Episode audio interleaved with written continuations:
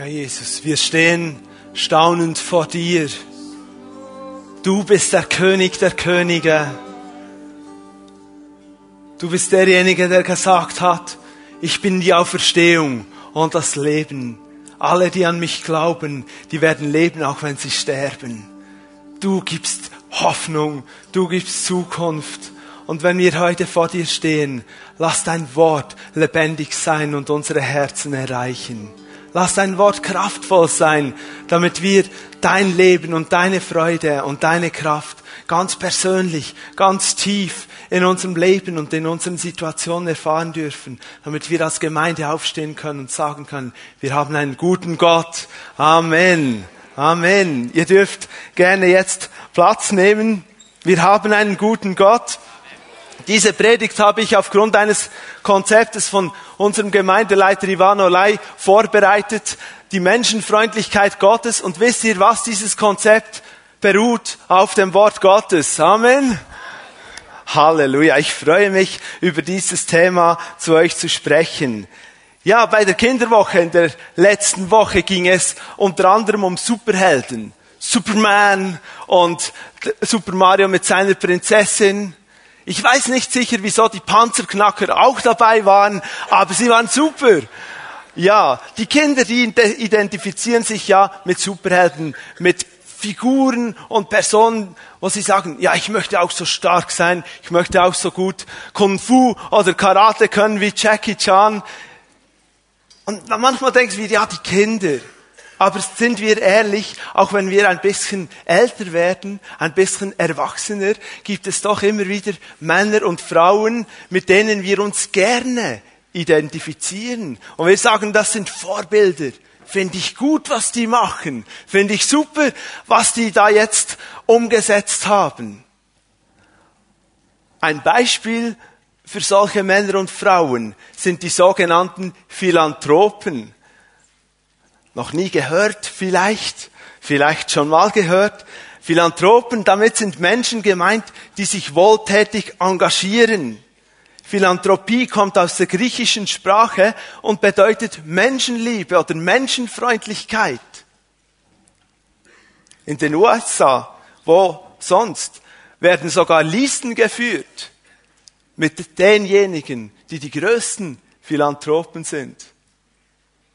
So wie zum Beispiel der Microsoft-Gründer Bill Gates und auch seine Ehefrau, sie gelten schon länger nicht mehr einfach als arrogante Superreiche, die keinen Bezug mehr haben zur Realität des Lebens, so wie wir es leben. Nein, sie gelten als Wohltäter. Man sagt, dass sie als Ehepaar in ihre Stiftung Bill und Melinda Gates Foundation bisher wahrscheinlich über 30 Milliarden US-Dollar investiert haben. Und diese Stiftung dient dazu, soziale Projekte in Drittweltländern zu fördern und auch solche Projekte und Programme in, US, in den USA selber zu fördern. Bevor irgendjemand solche Listen geschrieben hat, man braucht ja immer etwas zum Schreiben. Und bevor irgendwie über diesen Begriff Philanthropie philosophiert wurde, was ist der Menschenfreund, hat die Bibel darüber geschrieben. Paulus spricht in Titus 3, Vers 4 von der Menschenliebe oder eben der Menschenfreundlichkeit Gottes. Wir haben einen guten Gott. Ich hoffe, ihr habt das gewusst. Wir wollen heute Morgen diese Aussage in ihrem Zusammenhang anschauen. Deshalb wollen wir die Bibeln aufschlagen, beziehungsweise den Predigtext suchen, für alle die, die eine elektronische Bibel haben. Titus, im Titus Brief, Kapitel 3 ab Vers 3. Der kommt nach dem zweiten Timotheus und vor dem Philemon-Brief.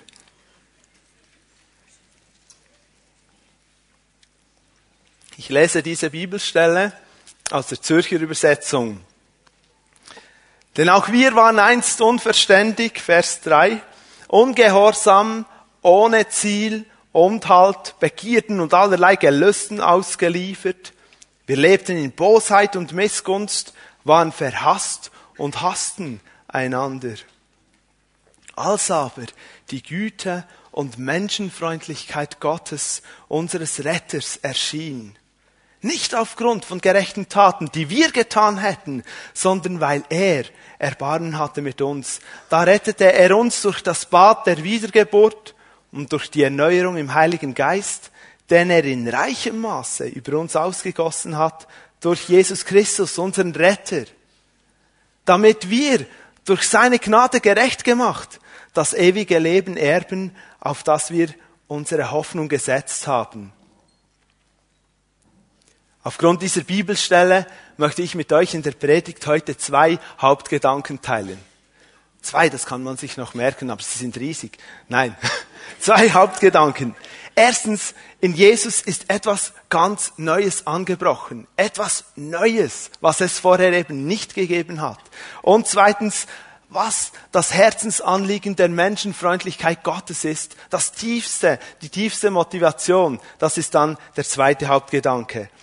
Aber schauen wir mal rein in den Predigtext und Vers 3 beginnt damit, dass Paulus erklärt, was vergangen ist.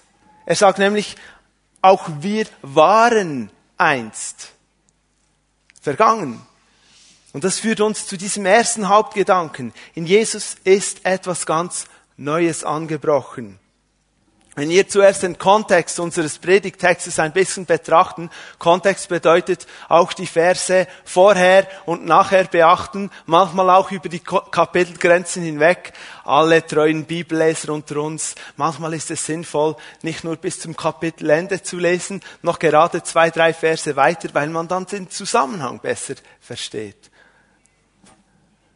Vers 1 und 2 da fordert Paulus Titus auf und sagt, hey, erinnere die Christen in Kreta daran. Erinnere sie daran, dass, wie sie sich verhalten sollen.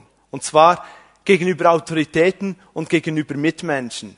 Sie sollen jederzeit zu gutem Werk bereit sein. Sie sollen, sie sollen gut sprechen übereinander. Sie sollen milde walten lassen. Oh, habt ihr gehört? Sie sollen, sie sollen, sie sollen. Das, was Paulus hier Titus mitteilt, das gilt auch für uns. Wir als Christen sollen verantwortlich leben in unserem Umfeld, in das Gott uns hineingestellt hat und hineingerufen hat. Und ich weiß nicht, wie es euch geht. Ich entdecke in meinem Leben, die große Herausforderung liegt so oft nicht darin, dass ich etwas weiß, sondern dass ich es umsetze und tue. Und jetzt bin ich wirklich erzählt es nicht weiter, es ist ein persönliches Beispiel. Es, ist, es betrifft vor allem mich. Wisst ihr, ich weiß, es ist gesund, wenn wir uns viel bewegen und Sport machen. Ich weiß das. Und ich habe schon viel gelesen darüber und mit vielen Leuten darüber gesprochen. Aber vielleicht glaubt ihr das nicht, aber mich fordert es heraus, regelmäßig Sport zu treiben. Dort liegt mein Punkt. Ich muss dranbleiben, umsetzen und tun. Es gibt noch andere Bereiche, wo wir umsetzen können und tun. Und jetzt denken vielleicht einige schon wieder eine Predigt. Jetzt muss ich noch mehr. Jetzt muss ich mich noch mehr anstrengen. Und das ist nicht die Frage, weil hier kommt dieser Hauptgedanke. In Jesus ist etwas ganz Neues passiert. Weil das Neue Testament, und das ist wichtig, dass wir das verstehen, das Neue Testament hat einen anderen Ansatz. Bevor wir umsetzen und tun und uns anstrengen und hoffen, dass es in den Augen Gottes irgendwie reicht, geht es um Sein, um etwas, das hier drin geschehen muss. Die große Frage ist also, was, was denn muss hier zuerst passieren in meinem Leben? Damit ich gehen kann und von ganzem Herzen aus mir, so wie ich bin, einfach die richtigen Dinge richtig tue. Was muss zuerst passieren? Lass uns einen Blick auf das biblische Menschenbild werfen. Und das finden wir in Vers 3. Ich lese den nochmals, denn auch wir waren einst unverständig, ungehorsam, ohne Ziel und Halt. Begierden und allerlei Gelüsten ausgeliefert. Wir lebten in Bosheit und Missgunst, waren verhasst und hassten einander. Nun, die Beschreibung in Vers 3 trifft nicht nur die bösen Buben und Mädchen oder die Schurken in dieser Welt. Es ist eine Beschreibung des Menschen. Es ist eine Beschreibung von uns allen und manchmal ist es so schwierig, das anzunehmen. Ist es nicht so, dass wir in unserem Umfeld ganz viele Menschen kennen, die Jesus nicht in dem Sinn, wie wir das tun, nachfolgen, aber die ein gutes Leben leben, die viel Gutes tun, vielleicht Stunden ehrenamtlicher Arbeit. Und diese Beschreibung soll für sie sein? Es macht uns manchmal Mühe, aber doch ist es die Beschreibung eines realen Zustandes des Menschen ohne Gott aus der Perspektive von Gott und nicht aus der Perspektive des Menschen. Schau, nicht gute Werke, nicht viele Geld spenden, auch nicht 30 Milliarden, nicht unsere eigene Anstrengung, ja, nichts Falsches zu tun, machen uns vor Gott gerecht. Vers 3 sagt etwas anderes aus. Es geht im Vers 3 um eine Haltung, um eine Herzenshaltung, eine innere Einstellung, die früher war. Unverständig kommt vor, das Wort unverständig. Unverständig bedeutet unweise und unüberlegt handeln in geistlichen Dingen. Ungehorsam. Denken wir, nein, ich bin gehorsam. Kann eben auch bedeuten, eine Person, die man nicht überzeugen kann. Die einfach ihre Meinung hat und sie hat sie. Das ist wie in Stein gemeißelt ohne Ziel und Halt. Das bedeutet eine Person, die sich verirrt hat, keine Orientierung mehr hat, nicht mehr weiß, wohin es geht. Begierden und allerlei Gelüsten ausgeliefert. Wisst ihr, was dort im griechischen Grundtext steht? Für das Wort Begierden und Gelüste steht Hedone. Und von diesem Wort kommt das Wort Hedonismus. Ich sage euch jetzt die Grundthese des Hedonismus, die lautet wie folgt. Einzig Lust beziehungsweise Freude und die Vermeidung von Schmerz beziehungsweise Leid sind allgemein wertvoll. Also das sollte das Lebensziel sein. Ihr könnt euch ausmalen, wohin das das führt. Finden wir uns da haben wir möglicherweise vielleicht in einem früheren, in einer früheren Zeit unseres Lebens, vielleicht aber auch recht aktuell, haben wir schon in den geistlich wirklich relevanten Fragen unüberlegt gehandelt, unweise. Wenn es wirklich um die Dinge geht, die die Ewigkeit betreffen, die unsere Beziehung mit Gott betreffen, die unsere Beziehung mit den Mitmenschen betreffen, die wirklich zählen, haben wir auch schon unweise gehandelt gab es Situationen, vielleicht in unserem früheren Leben, aber wo wir einfach auf stur geschaltet haben, hm, uns nicht überzeugen ließen.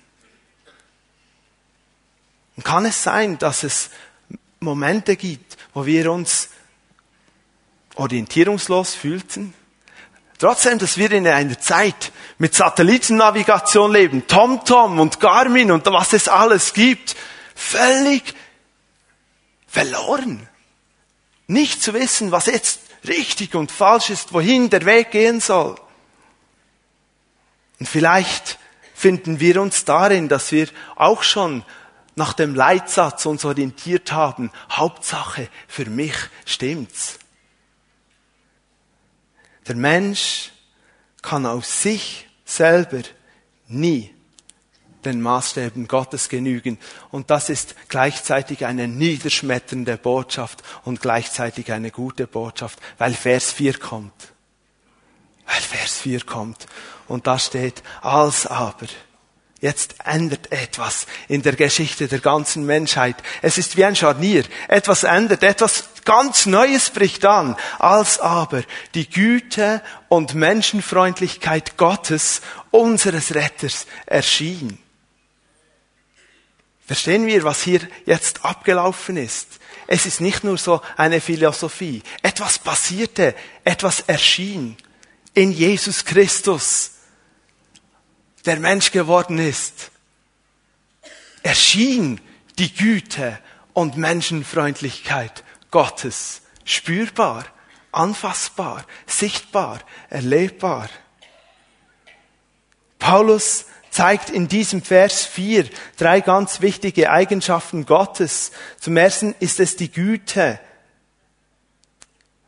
Güte könnte auch übersetzt werden mit Liebeswürdigkeit, Freundlichkeit, Sanftheit, Wohltätigkeit. Und dieses Wort, das dort verwendet wird, bedeutet eine Aktivität. Es ist nicht passiv. Gott ist irgendwo weit weg im Himmel und er sieht eine Not und er nimmt sie zur Kenntnis. Sondern er lässt sich bewegen und er begegnet der Not. Seine Güte. Wir haben einen guten Gott und das nächste Mal, wenn wir das sagen, Gott ist gut, denken wir darüber nach, er ist wirklich gut. Ich, ich muss das sagen, es gibt Menschen, die schon lange als Christen leben, aber dort Zweifel haben. Und ich möchte dich heute ermutigen, öffne dein Herz neu. Zweifel an der Güte Gottes wird dein geistliches Leben nach und nach blockieren. Wenn du nicht vertrauen kannst, unabhängig von äußeren Umständen, dass Gott durch alle Böden hindurch gut ist, immer gut ist, dann wird es schwierig. Auf was vertraust du dann, wenn nicht auf ist? Das zweite Wort, das erwähnt wird, er ist der Retter. Retter bedeutet, er ist einer, der erhaltet, der befreit, der erlöst. Und dann auch eben die Menschenfreundlichkeit, Philanthropia in Griechisch, Mildtätigkeit, Nächstenliebe, Wohlwollen. Es ist erstaunlich. Im Neuen Testament ist es eigentlich die einzige Stelle, wo das Wort Philanthropia auf den Herrn, auf Gott bezogen ist. Und dann gibt es zwei weitere Stellen in der Apostelgeschichte, wo dieses Wort gebraucht wird, um um die Art und Weise, wie Menschen, wie Christen gehandelt haben, zu beschreiben, nämlich menschenfreundlich, menschenliebend. Wieso kommt Paulus auf die Idee, ein solches Wort für Gott zu gebrauchen? Der Grund ist die Kultur, die römisch-griechische Kultur. Es war damals klar, dass ein Herrscher, ein Regent, aufgrund seines Amtes dass er ein Philanthrop sein sollte. Ein Menschenfreund.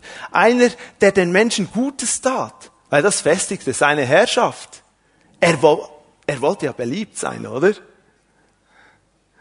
So, Herrscher in der römisch-griechischen Kultur sollten Menschenfreunde sein. Und Paulus sagt jetzt, schau Titus, ich, ich, ich muss dir das so sagen. Der Herr, unser Gott, Jesus Christus, ist der Herrscher aller Herrscher. Und weißt du, er ist ein Menschenfreund. Und weil er der Oberste ist, ist er auch der Menschenfreund aller Menschenfreunde. Es gibt keinen besseren, es gibt keinen, keinen, der das besser tut. Wir haben einen Gott, der unser Freund sein will und der uns liebt.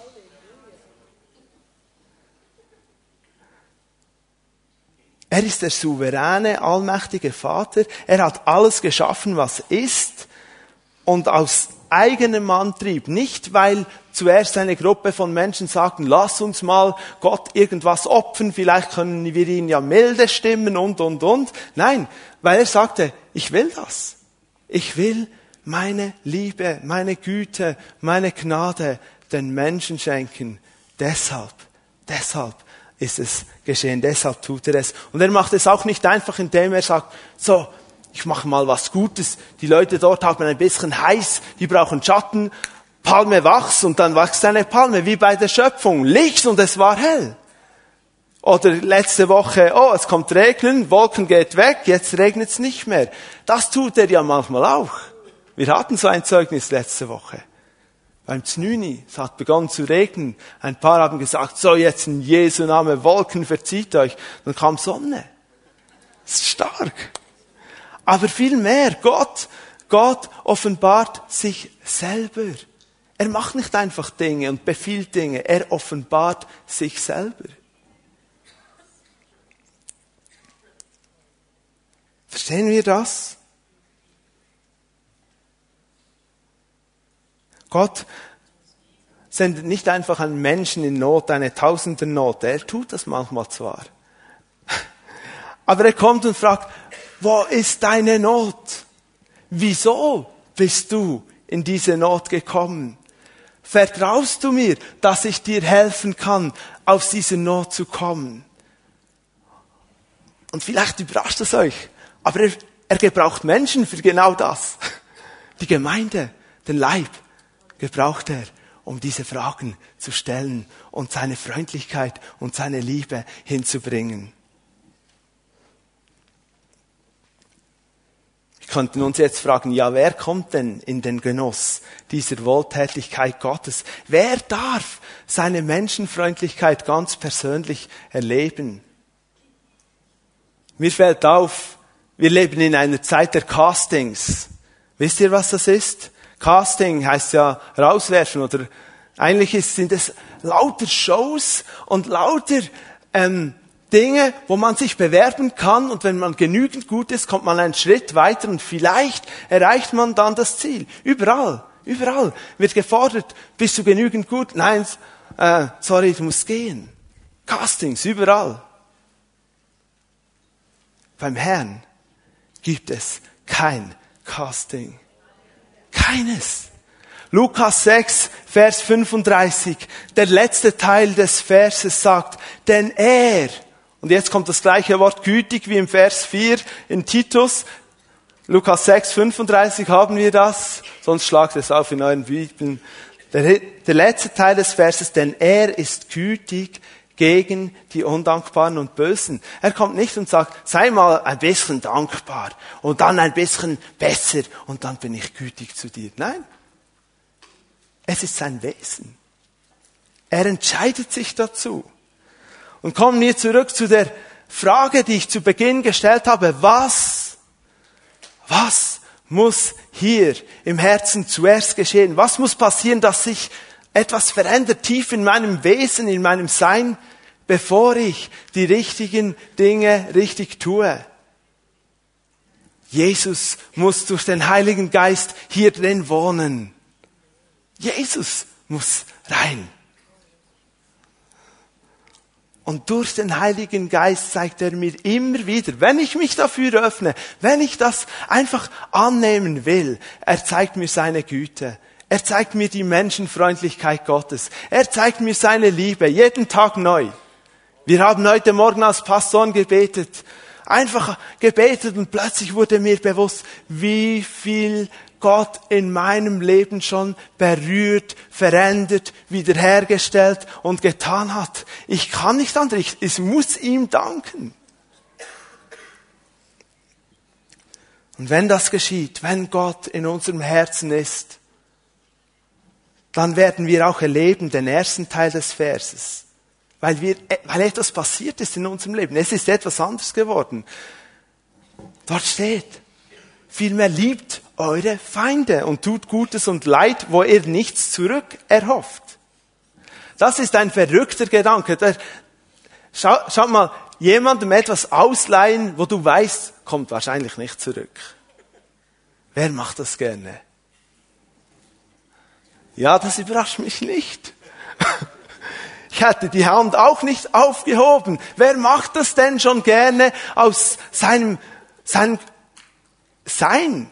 Es braucht ein Sein, das anders ist. Und das ist Gott, der in uns lebt, weil Gott tut das. Kein Banker auf dieser Welt würde jemandem, der nicht kreditwürdig ist, Geld leihen. Und wenn er es tut, uns auskommt, dann ist er Banker gewesen.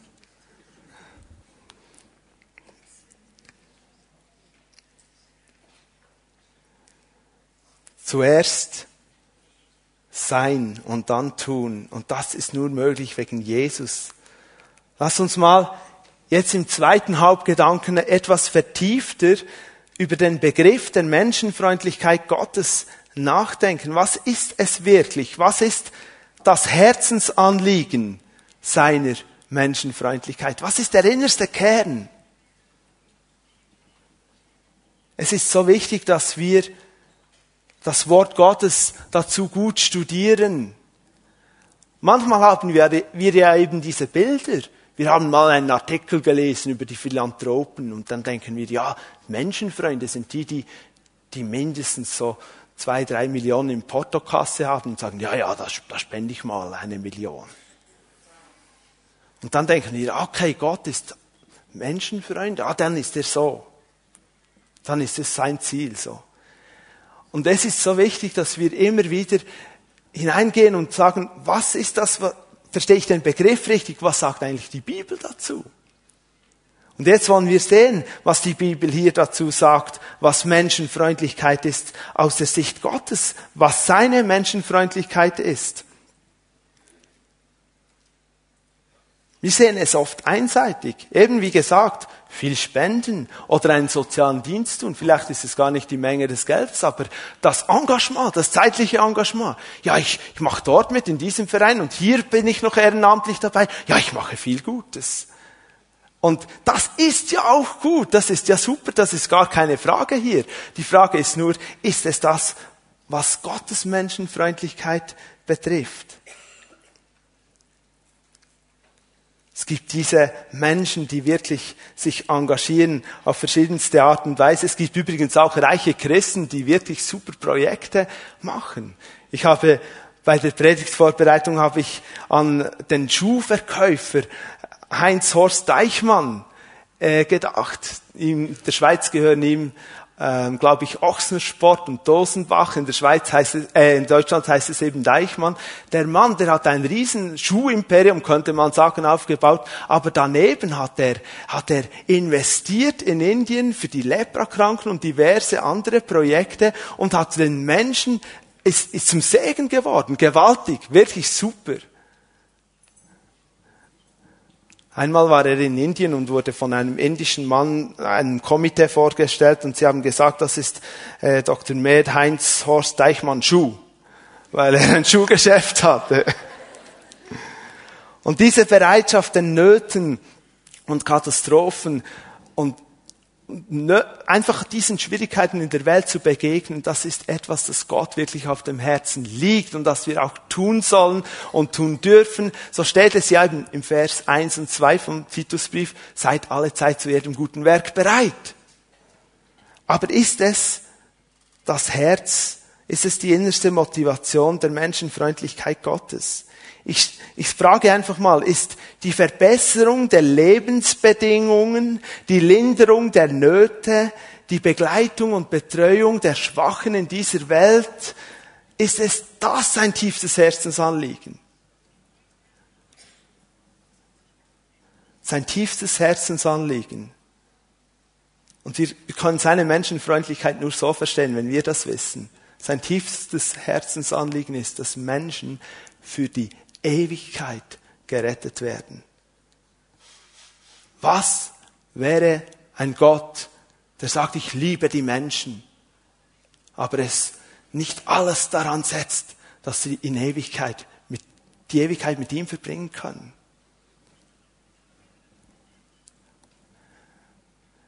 Wenn wir den Text genau weiterlesen, erkennen wir, wo Paulus die Menschenliebe Gottes sieht. Vers 5 bis 7, ich lese das nochmals. Nicht aufgrund von gerechten Taten, die wir getan hätten, sondern weil er Erbarmen hatte mit uns, da rettete er uns durch das Bad der Wiedergeburt und durch die Erneuerung im Heiligen Geist, den er in reichem Maße über uns ausgegossen hat durch Jesus Christus, unseren Retter damit wir durch seine Gnade gerecht gemacht das ewige Leben erben, auf das wir unsere Hoffnung gesetzt haben.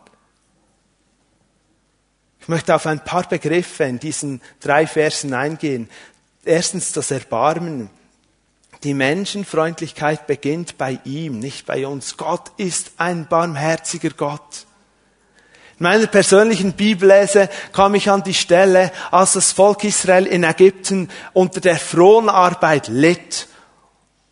Und Mose, der war ja irgendwo in der Steppe am Schafe hüten. Und dann begegnet Gott Mose. Und was sagt Gott dort?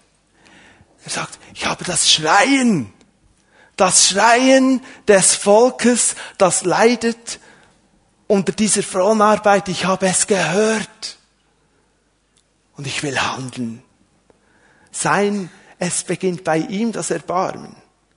Und wir müssen uns von seinem Erbarmen füllen lassen. Wir brauchen sein Erbarmen. Jesus, als er als Mensch auf der Welt war, von ihm steht es, als er die Menschenmenge sah oder eine Not sah, es hat ihm fast Eingeweiden umgedreht, weil es ihn geschmerzt hat, diese Nöte zu sehen. Das ist unser Gott. Das ist unser Gott. Können wir das aus uns selbst? Ich merke, wie oft ich viel zu wenig von diesem Erbarmen Gottes habe. Ich bin manchmal so abgeklärt. Wir sind überflutet von Nachrichten. Ist es nicht so? Wer hat gehört von einem, von dem Krieg in Mali? Eigentlich findet dort ein Bürgerkrieg statt. Aber Schlagzeilen hetzen die nächsten Schlagzeilen. Jetzt ist gerade Republik Zentralafrika ist aktueller als Mali und Syrien ist noch aktueller und dann gibt es einen Bombenanschlag in Irak und wir lesen es so. Wir sind informiert. Letzte Woche kam am Donnerstag in unser Team ein großer Junge, ein Afrikanerjunge und sein kleiner Bruder. Die haben nur Französisch gesprochen, habe sie gefragt, ja, von wo kommt ihr? Dann sagen sie mir, wir sind jetzt gerade von Mali gekommen. Dann hat es mich getroffen. Da ging wie ein Film ab. Weil ich wusste, da ist jetzt, die sind gerade von Mali gekommen. Gott rettet. Seine Menschenfreundlichkeit bringt ihn dazu, uns ganzheitlich zu retten. Es gibt so viele Menschen, die sagen, ja, ja, ich will Jesus.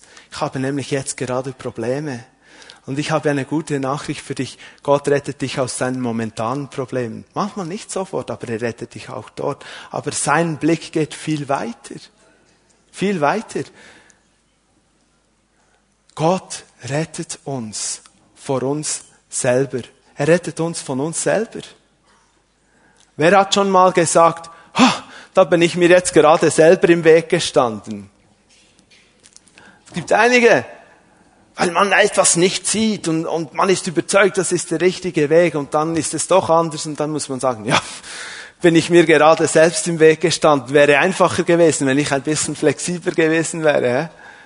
Wisst ihr was? Im geistlichen Bereich stehen wir uns laufend selber im Weg. Vor allem, wenn wir Jesus noch nicht haben. Und ich merke in meinem Leben, ich stehe mir immer noch oft selber im Weg. Wisst ihr, wann das passiert? Wenn Tom sagt, wie es funktioniert. Wenn Tom weiß, wie es gehen sollte. Ja, ich habe ja viel Erfahrung. Ich weiß ja, wie es geht. Und er sagt, nein. Und ich sage, doch. Dann stehe ich mir selber im Weg. Und dann bin ich dankbar, dass ich nicht nur sagen kann, ja, mit sieben Jahren habe ich mein Leben mal Jesus gegeben, sondern dann bin ich dankbar, dass Jesus heute, heute, jetzt, hier an dieser Stelle ein Retter für mein Leben ist. Er muss mich nämlich retten von mir selber, weil ich mir im Wege stehe, dass er mir begegnen kann. Jesus rettet heute.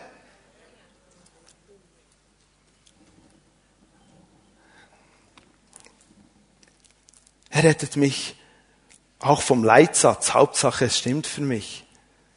Er kann mein Herz verändern. Das ist ein weiterer Begriff, Wiedergeburt.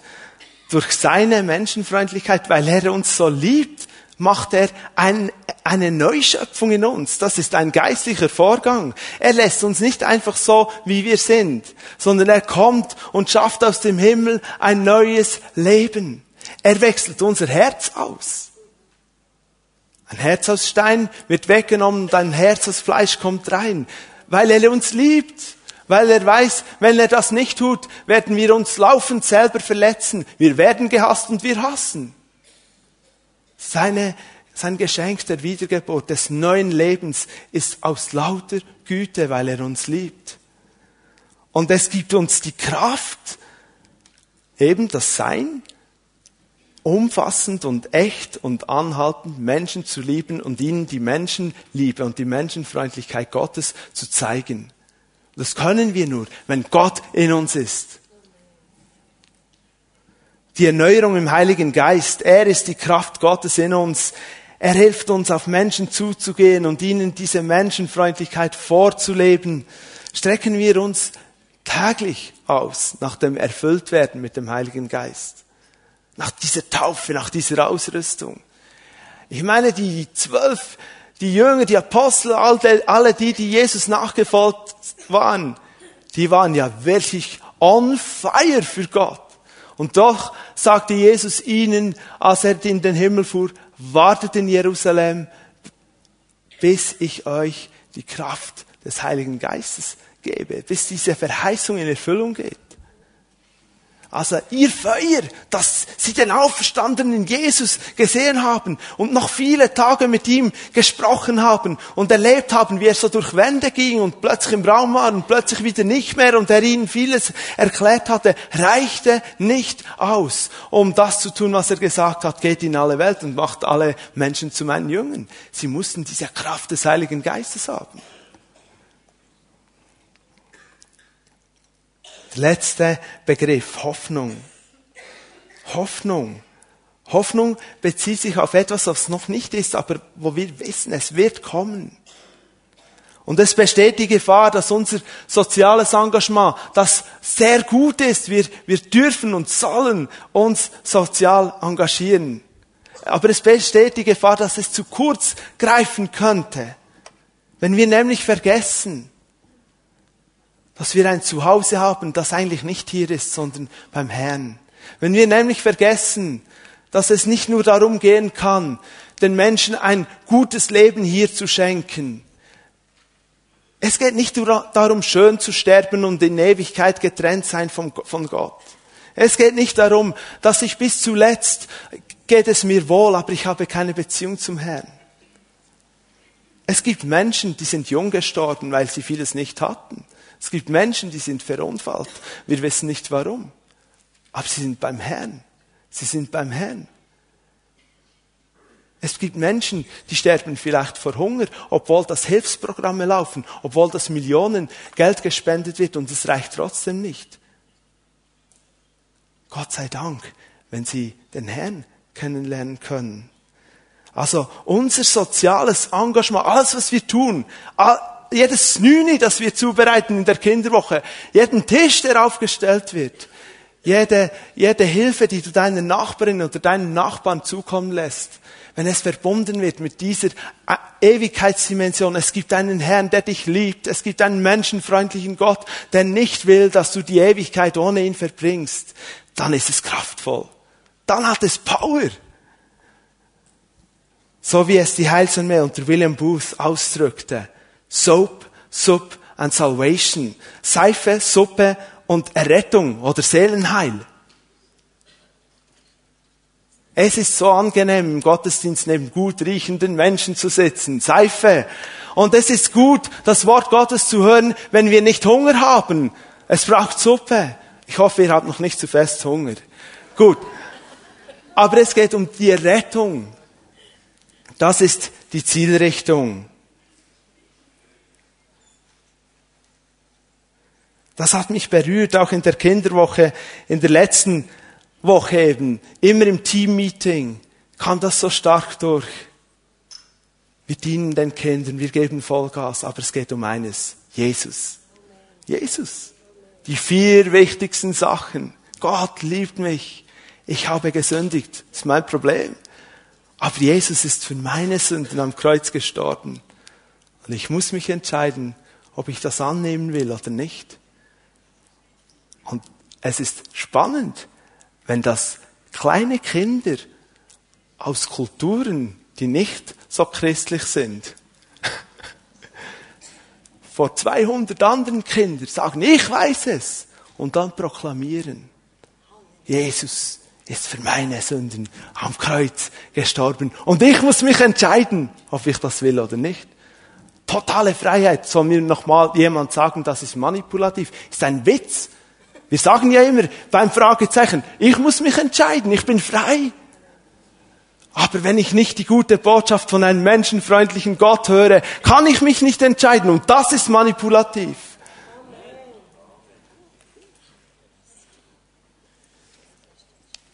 Möchte noch ein Beispiel machen zum Abschluss der Predigt.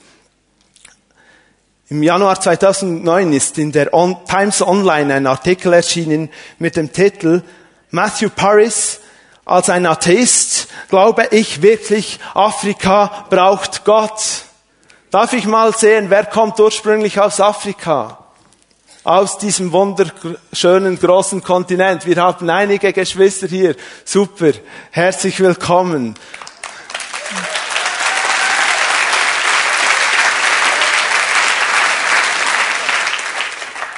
Matthew Paris ist ein in Johannesburg geborener und in Malawi aufgewachsener Rundfunkjournalist und er ist selber ein bekennender Atheist. Aber trotzdem ist er e- vom enormen Beitrag der christlichen Evangelisation für Afrika überzeugt. Lass mich das erklären. Er meint, dass Bildung und Ausbildung allein nicht reichten, um den Ländern in Afrika zu dienen. Paris sagt, in Afrika verändert das Christentum Menschenherzen. Es bringt geistliche Umgestaltung. Die Wiedergeburt ist real, die Veränderung ist gut.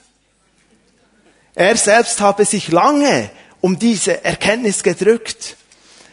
Er habe zwar Anerkennung für diese praktische Arbeit, diese, diesen Dienst, diese Diakonie, diese soziale Arbeit der Missionsgesellschaften und dieser Missionskirchen in Afrika empfunden, aber er habe es eigentlich zutiefst bedauert, dass das Ganze immer so mit Heilsbotschaft und Jesus und du musst dich bekehren verknüpft war. Das hat ihn gestresst. Aber es sei unübersehbar, dass schwarze und weiße Christen in Afrika Kranke heilen und Menschen lesen und schreiben beibringen. Er selbst habe früher zwar eingeräumt, dass der Glaube die Missionare zur Hilfe motiviere. Ja, es gibt so ein bisschen eine Stütze, ich muss noch etwas Gutes tun. Das sei der Hauptpunkt. Aber letztlich zähle, was letztlich zähle, sagt er, sei nur die Hilfe und nicht der Glaube. Aber er hat sich, er hat gemerkt, dass das nicht stimmt. Die Tatsachen sind anders. Er sagt, die Menschen, die dort dienen, die, die Christen, deren ihren Glaube übertrage sich auf die Herde. Und das bewirke etwas. Viele Geschwister hier, die könnten mir das sicher äh, bestätigen. In vielen Ländern, in dieser ganzen Kultur, in, in, auf diesem Kontinent gibt es viel Geisterglaube. Und dieser Geisterglaube wird von, vom Westen oft als, ja, das ist, das ist eine schöne Kultur, wird das angesehen. Aber dieser, dieser Paris sagt, nein, überhaupt nicht. Das ist enormer Druck und mit, mit viel, viel Angst und mit viel Manipulation und mit viel Knechtschaft und Gefangenschaft verbunden. Und jetzt sagt er, der christliche Glaube, immer noch dieser Atheist, versteht mich richtig, immer noch dieser Atheist sagt, der christliche Glaube durchkreuzt auch die Geisterangst. Und deshalb sei der christliche Glaube so wichtig für die Entwicklung Afrikas, weil es das Denken verändert. Und er sagt, wer darauf verzichten wolle, dass christliche Mission in Afrika betrieben wird, würde den Kontinent einer bösartigen Verschmelzung von Nike, ihr kennt die Tonschuhmarke, dem Medizinmann, dem Handy und der Machete ausliefern ein Atheist. Versteht ihr, was ich meine, wenn ich sage, wir müssen die Ewigkeitsdimension mit der praktischen Hilfe verbinden? Lebensveränderung geschieht durch Jesus in unserem Herzen. Das tiefste Herzensanliegen der Menschenfreundlichkeit Gottes ist, dass die Menschen für die Ewigkeit gerettet werden. Und genau dazu ist seine Güte und seine Menschenfreundlichkeit und seine Rettung in der Person von Jesus Christus erschienen. Wir sind beim Abschluss der Predigt. Ich möchte einfach zwei Gruppen von Menschen nochmals ansprechen, ganz konkret. Wir wollen unser Herzen öffnen für den Herrn. Darf ich bitten, dass ihr als Band schon jetzt nach vorne kommt? Die erste Gruppe von Menschen sind interessierte Besucher. Menschen, die vielleicht sagen, ja, jetzt bin ich halt mal mitgekommen in diese Pfimi. Ich habe zwar mit dem Glauben nicht so viel am Hut. Und es ist toll, bist du hier. Es ist genial, sind sie da.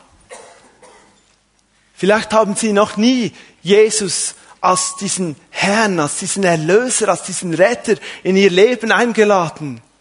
Vielleicht haben sie von der Menschenfreundlichkeit Gottes gehört und vielleicht noch viele anderen, andere Geschichten. Und ich hoffe, dass durch die Verkündigung heute Morgen etwas geschehen ist in ihrem Herzen. Dass sie verstanden haben, dass da ein Gott ist, der nicht weit weg ist, sondern der Mensch geworden ist in Jesus. Und der sie ruft, der einen Plan hat für ihr Leben, der weitergeht als bis 65 und vielleicht noch ein paar Jahre darüber hinaus der weitergeht als alle Altersvorsorgepläne, die wir hier schmieden können, der nämlich in die Ewigkeit hineingeht. Gottes Wort sagt, dass wenn Gott in uns lebt, dass da eine Quelle des Lebens kommt durch den Heiligen Geist, die hinausquillt bis in die Ewigkeit. Verstehen wir das? Es fängt heute und hier und jetzt an, aber es zieht uns hin zu diesem Herrn, der gegangen ist und gesagt hat, ich werde euch eine Wohnung bereiten im Himmel.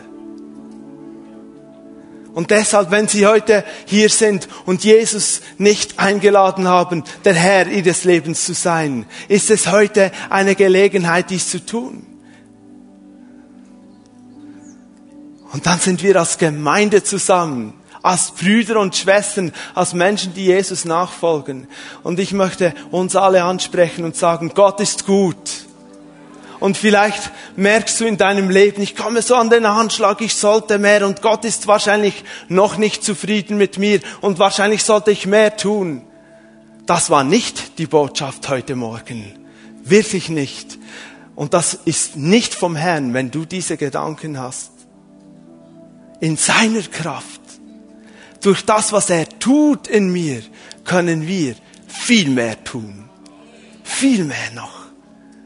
Und wenn du sagst, ich mag fast nicht mehr, ich brauche neu diese Kraft Gottes. Sie soll in meinem Leben neu wirksam werden. Ich will Menschen lieben. Ich kann es nicht. Ich will Erbarmen haben. Sie regen mich auf. Dann komm zu Jesus. Er will dir begegnen. Er will dir Liebe schenken. Wir können von ihm Erbarmen bekommen für Situationen, für Menschen, die wir sagen, ich würde sie im liebsten. Und dann merken wir, Herr, vergib mir ich komme neu zu dir. Und plötzlich haben wir eine andere Sicht über diesen Menschen. Plötzlich sehen wir, wie Gott sie sieht. Und es zerreißt unser Herz, weil wir wissen, da ist viel mehr dahinter. Wir werden es so machen. Ich rufe jetzt dann gleich die Menschen nach vorne. Steht bitte auf mit mir.